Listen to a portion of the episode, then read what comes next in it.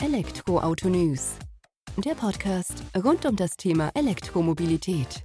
Mit aktuellen Entwicklungen, Diskussionen, Interviews und vielem mehr. Servus und herzlich willkommen bei einer neuen Folge des Elektroauto-News.net Podcast. Ich bin Sebastian, freue mich, dass du diese Woche wieder eingeschaltet hast, wenn wir uns mit dem Thema E-Mobilität beschäftigen. Genauer gesagt mit dem erfolgreichen Wandel, der erfolgreichen Transformation unserer Mobilität hier in Deutschland und Europa. Diese Folge wirst du relativ wenig von mir hören, weil ich Hannes Jennecke zu Gast hatte, seines Zeichens Schauspieler, Synchronsprecher, Hörbuchsprecher, Autor und aber auch Umweltaktivist, was ja vor allem den Standpunkt von seiner Seite aus klar macht, denke ich, äh, wie Mobilitätswandel stattzufinden hat. Und er befindet sich im Gespräch mit Andreas Rade, dem Geschäftsführer der VDA, des Verband der deutschen Automobilindustrie. Und wir haben doch eine ja, sehr schnelllebige halbe Stunde verlebt im gemeinsamen Podcast. Und die ja, Fortsetzung ist schon in Planung, wird auf jeden Fall angegangen, weil ich auch zum Ende hin dann Andreas ein Stück weit unterbrechen musste, damit wir eben nicht stundenlang da im Gespräch bleiben, auch wenn es ultra interessant war. Von daher wünsche ich dir viel Spaß mit der aktuellen Folge. Mal ein bisschen anders die äh, Folge des Elektroautonews.net Podcast, aber nicht weniger interessant, im Gegenteil.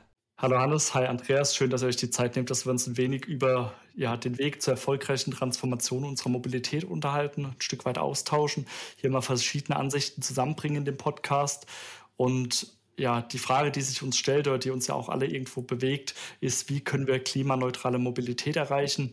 Welche Rolle spielen hierbei eben E-Mobilität, E-Fuels, Wasserstoff, was es eben alles gibt?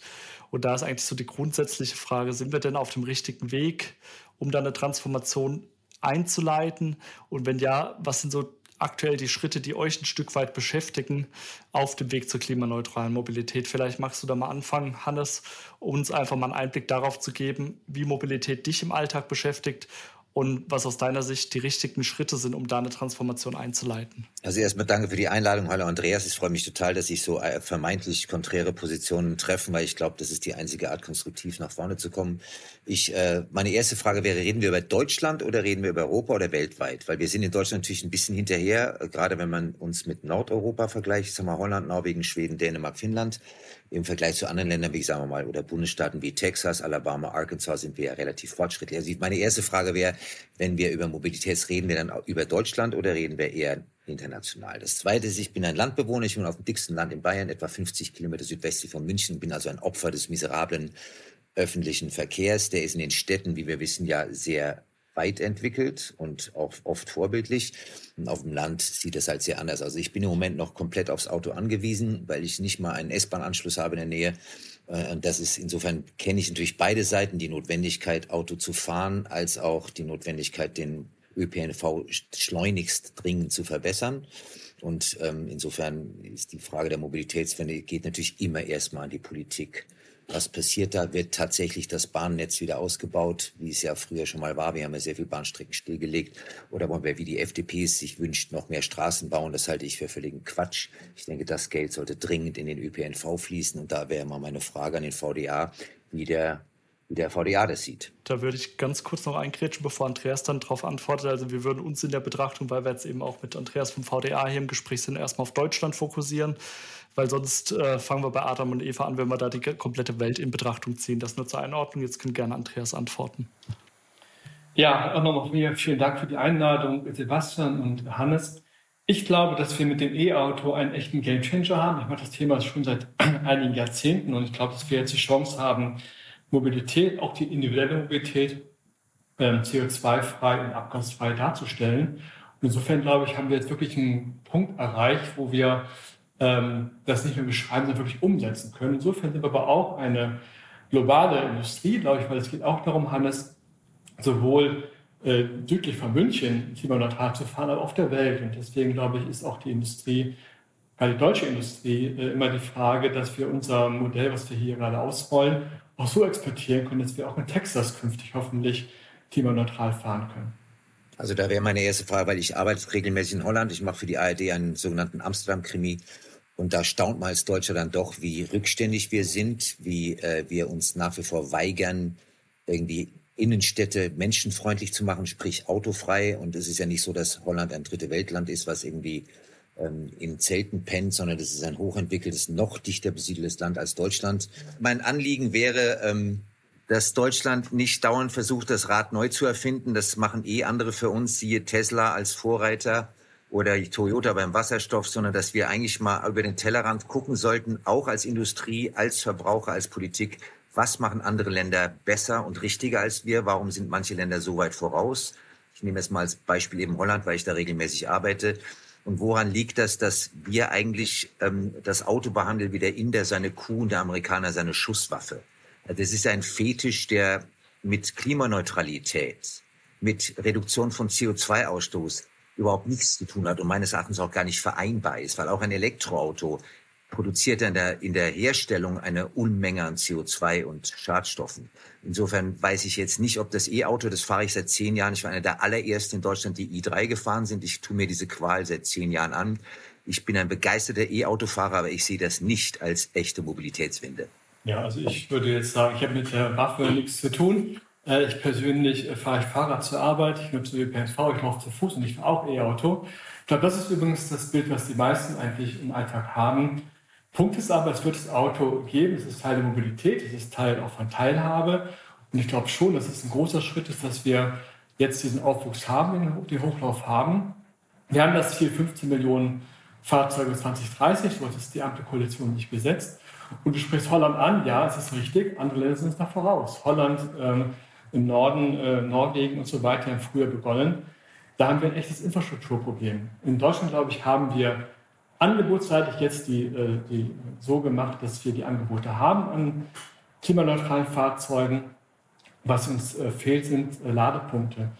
Und da ist leider die Situation so, dass die Hälfte der Kommunen noch keinen öffentlichen Ladepunkt haben dass wir die 1 Million Ladepunkte, die wir haben wollen bis 2030, da müssen wir eine Zahl zulegen, nämlich fünfmal so schnell ausbauen, wie wir aktuell dabei sind. Das sind Punkte, da machen uns alles andere Länder was vor. Das ist völlig richtig. Ja. Ihr habt ja, also ich kretsch mal kurz rein, ihr habt ja jetzt ja zwei unterschiedliche Ausrichtungen. Ich sehe, Hannes geht eher so in die Richtung tatsächlich ÖPLVN, ist so das Thema, wo wir dann eben angehen sollten um dann eine Veränderung herbeizuführen. Du, Andreas, vertrittst natürlich von Seiten des VDA dann trotzdem die E-Mobilität an sich. Ist da die Frage, Hannes? Ja, aber, aber, Sebastian, ja? ich, ich, ich mache ich mach nicht Auto versus ÖPNV. Also das normale Leben der Menschen ist, dass sie alles nutzen. Wäre auch für mich wichtig. Ich habe auch, ich wohne in der Stadt, bin öfter auf dem Land und ich habe auch einen, einen Verkehrsmittelmix. Und ich glaube, dass äh, davon auszugehen, wir sollten, glaube ich, schon ein bisschen aufhören, das einiges andere auszuspielen. Das tue ich auch nicht. Ich sehe aber schon, dass wir in dem Bereich des Autos einen Riesenschritt nach vorne machen können mit den neuen Möglichkeiten. Übrigens auch technologischer Art, wo zunehmend, glaube ich, ich nenne es Rufsysteme, auf dem Land gibt es sowas häufig schon, äh, wo auch dann mal der individuelle Verkehr mit dem ÖPNV an sich verwechseln, Angeboten, Carsharing, Whitepooling, all das gibt es, gerade für Stadt-Land-Beziehungen wichtig. Also ich glaube, wir sollten ein bisschen die alten Feindbilder sagen wir mal, ruhen lassen und ein bisschen gucken, dass wir die einzelne Verkehrsmittel zusammenwachsen lassen, aber auch für sich stärken. Und nochmal, wir haben, glaube ich, ein richtiges Wort Zeitenwende ist oft gefallen. Wir haben eine Zeitenwende im Bereich des, des Autos, das künftig klimaneutral äh, fahren wird. Das ist ein richtiger Sprung nach vorne, glaube ich gebe ich dem Andreas völlig recht. Ich glaube, dass man sollte jetzt nicht das ein oder andere Verkehrsmittel ausspielen, es sei denn, es geht um Inlandsflüge. Da bin ich tatsächlich der Meinung, dass man die wie in Frankreich verbieten sollte, weil die Bahn mittlerweile auch schneller ist als irgendwie am Münchner Flughafen und dann nochmal nach Ja, aber auch da sage Hannes, ich, auch ich fahre Bahn, aber wenn man es realistisch betrachtet, ist der Flugverkehr im europäischen Emissionshandelssystem insofern auch das wäre ähm, ein Vorbild für den Verkehr insgesamt, glaube ich wo wir also den CO2-Verbrauch deckeln und dem eben auch einen Preis geben. Auch darüber muss man natürlich reden. Ja, aber ich meine, wir verfehlen jegliches Klimaziel krachend. Andreas, das weißt du genauso gut wie ich. Wir haben es in den letzten Jahren verfehlt, wir verfehlen es nach wie vor. Das heißt, wir müssen ja alle Schrauben, an denen man drehen kann, tatsächlich ein bisschen heftiger ja, drehen. Das gilt für Güter auf die Bahn, das gilt für Inlandsflüge, das gilt für den Autoverkehr. Der, ich meine, die G-Klasse von Benz ist ausverkauft bis 2025. Das beliebteste deutsche Auto ist ein SUV. Da, nichts davon ist nachhaltig, nichts davon geht in Richtung einer Klimaneutralität. Ich weiß, dass die Industrie die Fahrzeuge anbietet. Wie gesagt, ich bin begeisterter i3-Fahrer. Ich halte das tatsächlich für ein visionäres Fahrzeug. Ähm, Aber der Markt sieht ja im Moment noch sehr anders aus. Der CO2-Ausstoß sieht sehr anders aus. Es werden Staatsstraßen, Autobahnen gebaut, die in den 80er, 90er Jahren des letzten Jahrhunderts geplant wurden. Da läuft ja immer noch irrsinnig viel in die falsche Richtung. Das ist kein Vorwurf an die Autoindustrie. Das ist vornehmlich ein Vorwurf an eine ein, ein Totalversagen der Politik, was Klimapolitik betrifft, was Verkehrspolitik betrifft. Das gilt ja leider auch noch für den Pflegebereich, für den Agrarbereich. Wir sind ein extrem reformunwilliges Land. Und das ist eigentlich das, wo wir auch in diesem Thema darüber reden sollten, woran das liegt, dass wir eine Mobilitätswende, wir reden immer darüber, wir kriegen sie ja nicht hin. Du sagst mit völligem Recht, wir, es fehlen uns Ladestationen. Ich bin gestern von München nach Freiburg gefahren mit meiner Familie und natürlich waren zwei der Ladestationen defekt. Und das kenne ich nun auch schon seit zehn Jahren. Das ist eine Katastrophe. Warum kommen wir da nicht in die Pushen? Das wäre eine Frage, die ich gemeinsam mit dir gerne mal diskutieren würde. Ist es tatsächlich nur die Politik, die versagt? Sind es die privaten Anbieter der Ladestationen?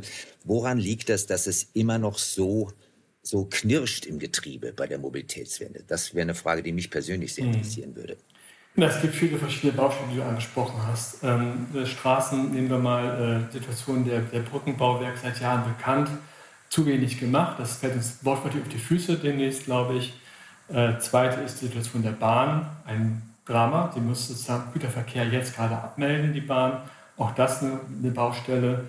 Äh, für, im, im, Bereich Autoverkehr, glaube ich, Ladestruktur sind wir hinterher. Da reden wir über zu lange äh, äh, Planungszeiträume, die wir da haben und natürlich auch zu spät angefangen. Ähm, und wir müssen, ich nehme das Wort, das Thema Nutzverkehr, auch da haben wir, da reden wir über ein Viertel der CO2-Emissionen, die wir haben im Verkehrsbereich. Die Angebote sind da. Es gibt klimaneutrale Last, äh, Lastwagen, die mit, äh, äh am, am, Ende mit Windenergie fahren können. Äh, aber da müssen wir natürlich auch dafür sorgen, dass überall diese Fahrzeuge laden können. Also da reden wir über lange Planungszeiten, auch da müssen wir die Planungszeiten verkürzen. Wir brauchen einen, wirklich einen Sprung nach vorne in der gesamten Ausbau der Netzstruktur. Das ist, glaube ich, das A und O, wenn wir über die Mobilität reden, wie wir sie uns alle wünschen. Und da sage ich als VDA-Vertreter, wir wollen klimaneutral fahren. Und das ist eine Aussage, die im Unternehmen mit viel, viel Milliarden unterlegt ist. Äh, die, allein bis 2026 werden über 200 Milliarden da investiert. Nochmal so viel ungefähr in den Ausbau der der Werke. Das ist ein riesen Transformationsprozess, den wir hier leisten. Und ich will nochmal deutlich sagen, als Deutschland, du hast gesagt, nicht das Rad neu erfinden, ähm, doch ein Stück weit schon, weil wir haben, glaube ich, die Aufgabe als Deutschland, das äh, Rad klimaneutral neu zu erfinden. Das tun wir. Und es ist dann Erfolgsfall bei uns, wenn wir es weltweit exportieren können. Deutschland ist Exportland, wir sind sehr gut im Bereich Chemie, Maschinenbau, Autoindustrie. Und ich glaube, das ist unser unser Markenzeichen wäre, dass wir uns hier so aufstellen, dass wir diesen, dieses Modell, mal, Kopierfähigkeit ist, glaube ich, ein Schlagwort dafür, weil auch wir wollen auch, dass in Indien, in Afrika, in anderen Regionen der Welt eine klimaneutrale Mobilität anbieten können. Und nur dann hat das Ganze auch einen Sinn. Also gebe ich dir völlig recht. Für mich als, als reiner Laie und Nicht-Fachmann sieht es natürlich ein bisschen skurril aus, dass die meisten E-Autos oder auch Wasserstofffahrzeuge halt im schweren Luxussegment auf dem Markt unterwegs sind. Also ich sage jetzt mal Beispiel Audi e-tron. Wir reden über die Porsches mit 3,5 Tonnen Gewicht und die eine 350 kW Ladestation brauchen. Anstatt das, das Auto, was wir brauchen, ist ja ein kleines, mobiles Stadtfahrzeug wie der Renault Zoe oder früher der Prius ähm, wir, ich verstehe nicht, warum dann die deutsche Autoindustrie mit diesen riesenschweren Luxus-E-Karossen auf den Markt kommt, weil das ist genau das, was wir nicht brauchen. Du hast selber den i3, das ist ein kleineres Modell. Äh, Fakt ist, dass wir in den nächsten Jahren 160 äh, Modelle auf dem Markt haben und ich glaube, und es werden auch kleinere Modelle von deutschen Anbietern da sein. Ähm, wir haben aktuell Situationen natürlich, Stichwort Halbleitermangel, wir haben verschiedene Krisen, die wir bewältigen müssen, äh, dass natürlich die der Umbau muss auch verdient werden. Das wird natürlich vorwiegend in den größeren Fahrzeugbereichen erstmal gemacht, aber der Umbau ist auf dem Weg. Ähm, aber richtig, wir müssen es so hinbekommen, Hannes, dass wir auch kleine Fahrzeuge, bezahlbare, für alle bezahlbare Fahrzeuge anbieten können. Da reden wir auch darüber, dass wir sie auch in Europa, in Deutschland ähm, produzieren müssen. Und da haben wir Situationen, äh, Stichwort Energiepreise, Rohstoffversorgung, die sich eben diese Kleinfahrzeuge aktuell nicht rentabel in Deutschland produzieren lassen. Auch das gehört dazu. Mein Ziel ist, dass wir in der gesamten Bandbreite Fahrzeuge anbieten können für die Verbraucher und Verbraucher, die bezahlbar sind. Mein Ziel ist aber auch, dass wir diese in Europa, in Deutschland produzieren können. Darüber reden wir auch. Es geht eben nicht nur darum, dass wir die Fahrzeuge im Schaufenster sehen sozusagen, sondern das ist mein Ansatzpunkt als Industrie, dass wir sie auch in Deutschland und in Europa produzieren können.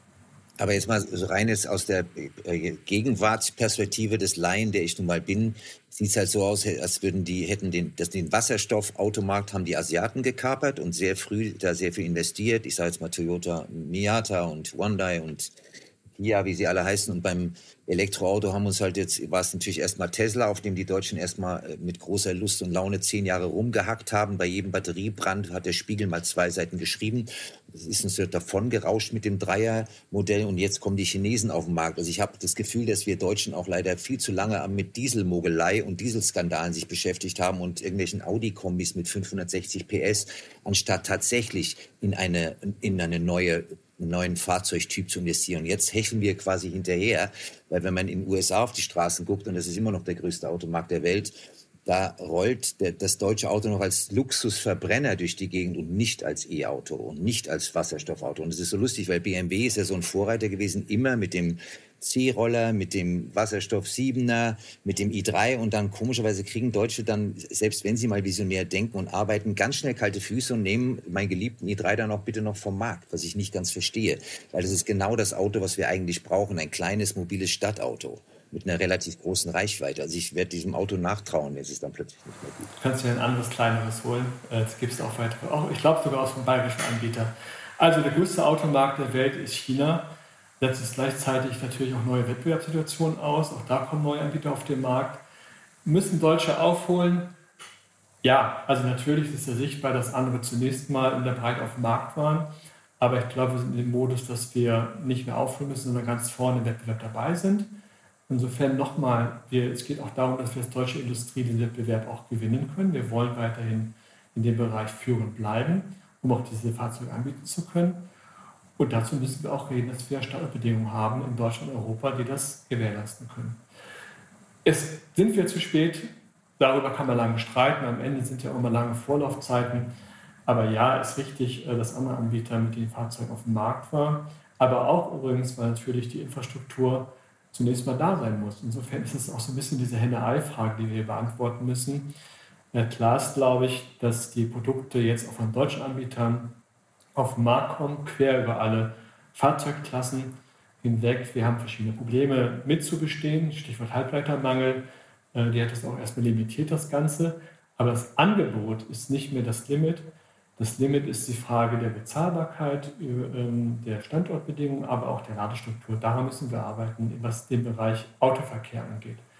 Du hast genannt äh, den Bereich Bahn. Auch da müssen wir, glaube ich, äh, gucken, dass wir einen Schritt nach, einen Sprung nach vorne machen. Ich will aber noch mal eine Sache ansprechen. Viel zu wenig im Fokus finde ich der Bereich Nutzfahrzeuge. Ich bin biografisch mit dabei gewesen, die Lkw-Maut einzuführen. Das Thema behandle ich lange mit.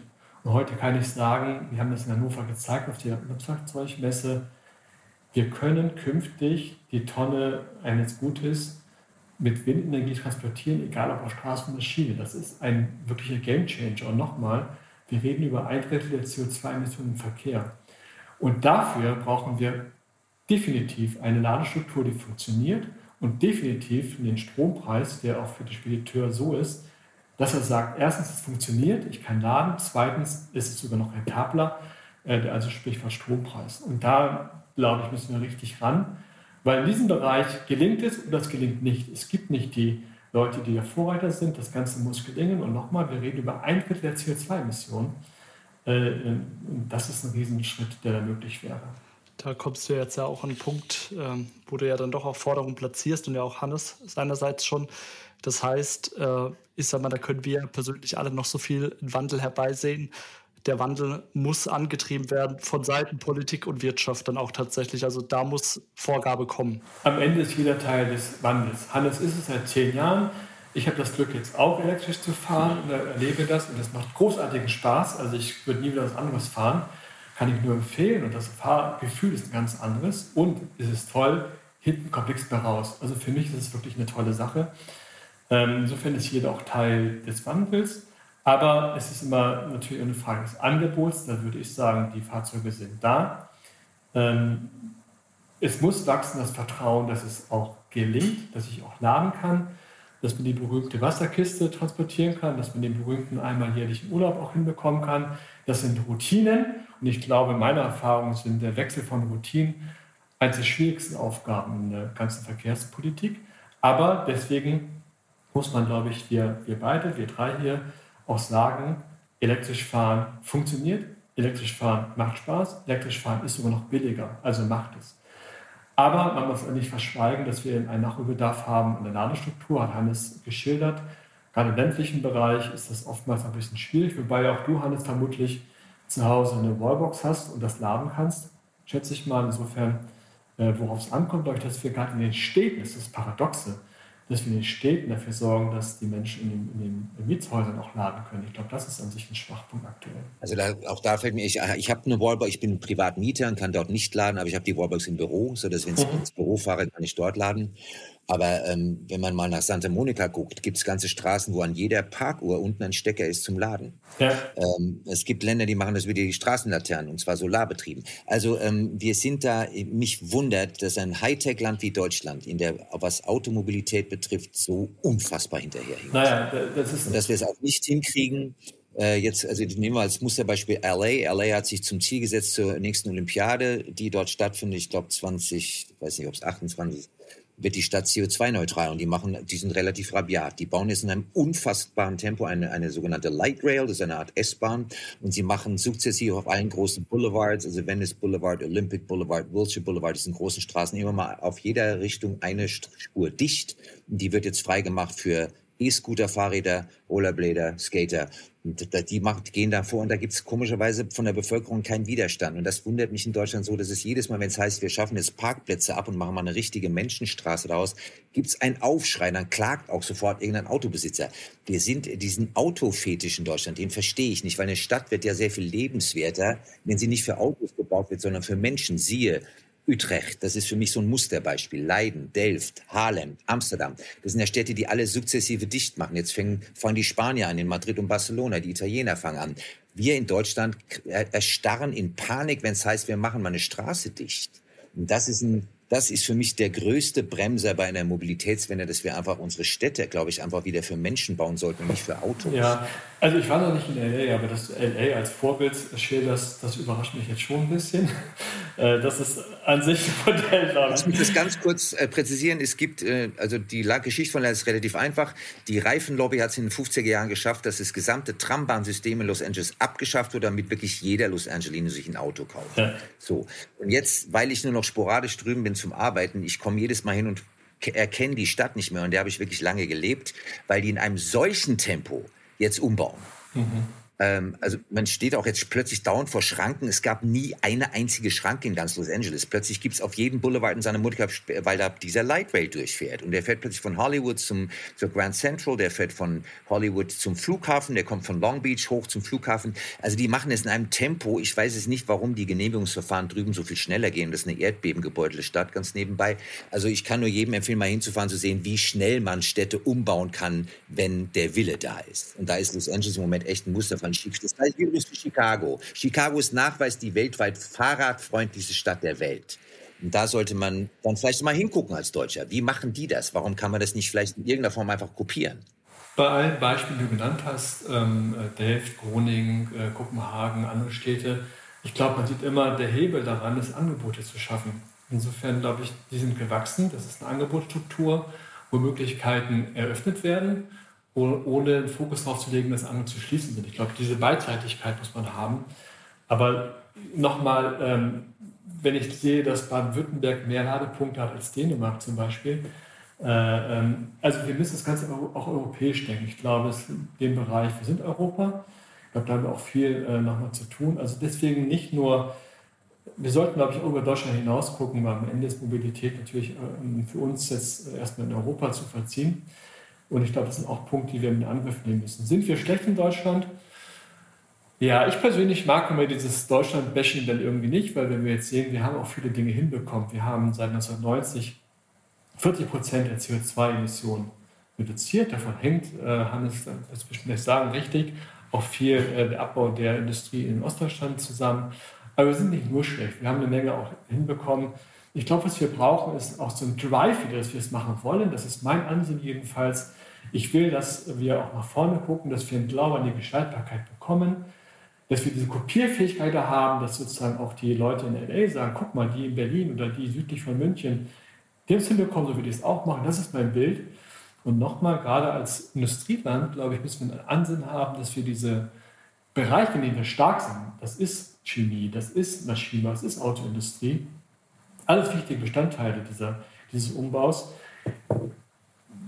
Das ist sozusagen der Punkt, den wir erreichen müssen. Deswegen, sagen wir mal, bin ich jetzt im VDA, weil ich diese Botschaft habe, ich will diese Fortschrittsgeschichte erzählen. Wir müssen investieren in diesen Umbau und ich sehe die Industrie, die dazu bereit ist.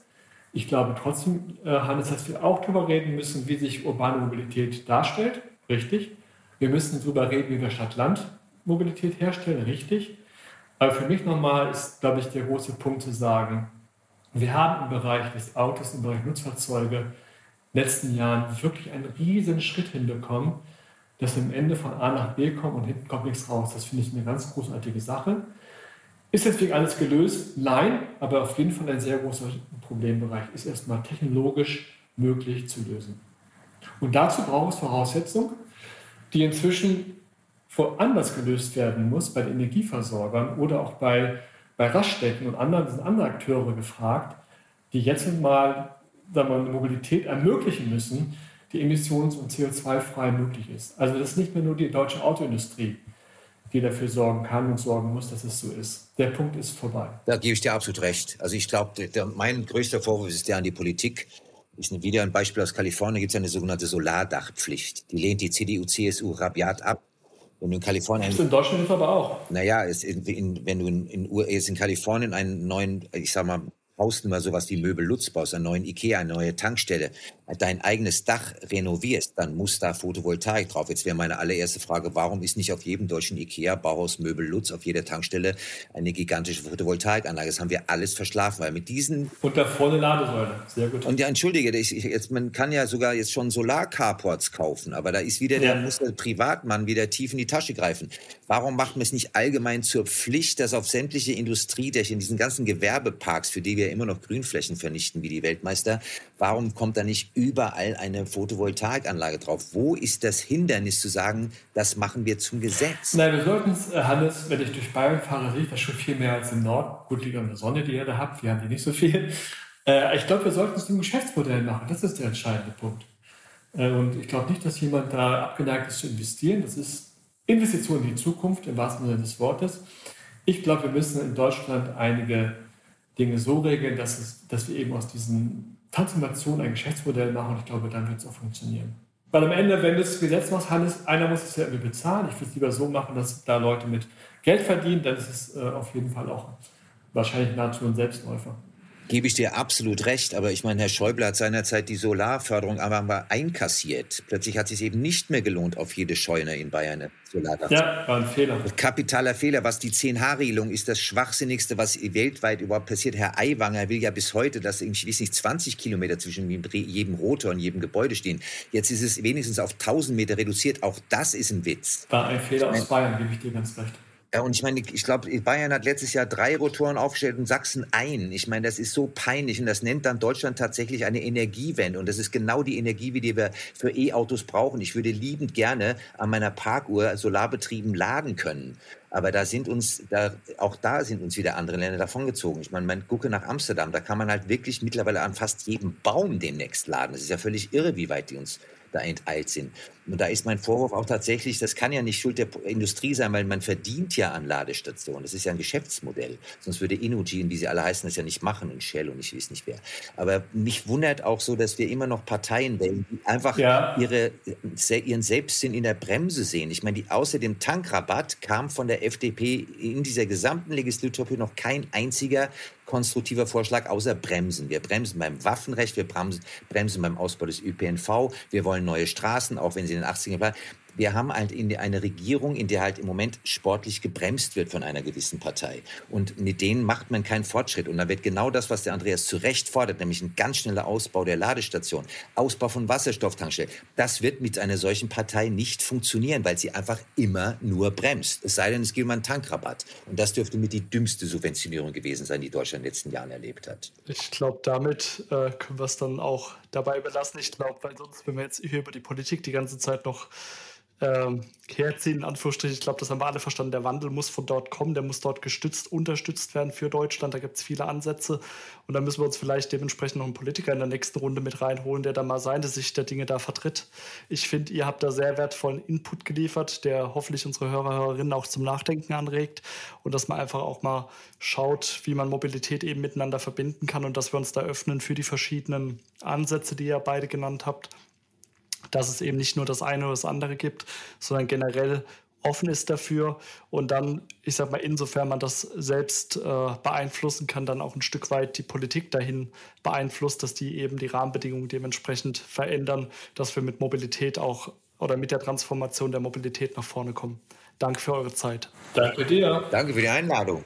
Das war sie also die aktuelle Folge des Elektroauto-News.net Podcast. Ich hoffe, die hat dir genauso gut gefallen, wie sie mir diese Woche gefallen hat. Ich habe das bestmöglich versucht rauszuholen aus dem Sound. Natürlich, wenn da drei Parteien am Spiel drin oder im Spiel sozusagen wäre das Ganze noch ein bisschen schwieriger, aber die Inhalte, auf die kommt es drauf an, die waren wichtig, die sind relevant und haben, glaube ich, zum Nachdenken angeregt. Zumindest ging es mir so. Und ich bin mir sicher, dass wir Hannes und Andreas nicht das letzte Mal hier im Elektroauto-News.net Podcast gehört haben, sondern dass die beiden bestimmt nochmal wieder zurückkommen, um das Thema noch ein Stück weit zu vertiefen. Dir vielen Dank fürs Zuhören. Mach's gut. Bis zur nächsten Folge. Ciao.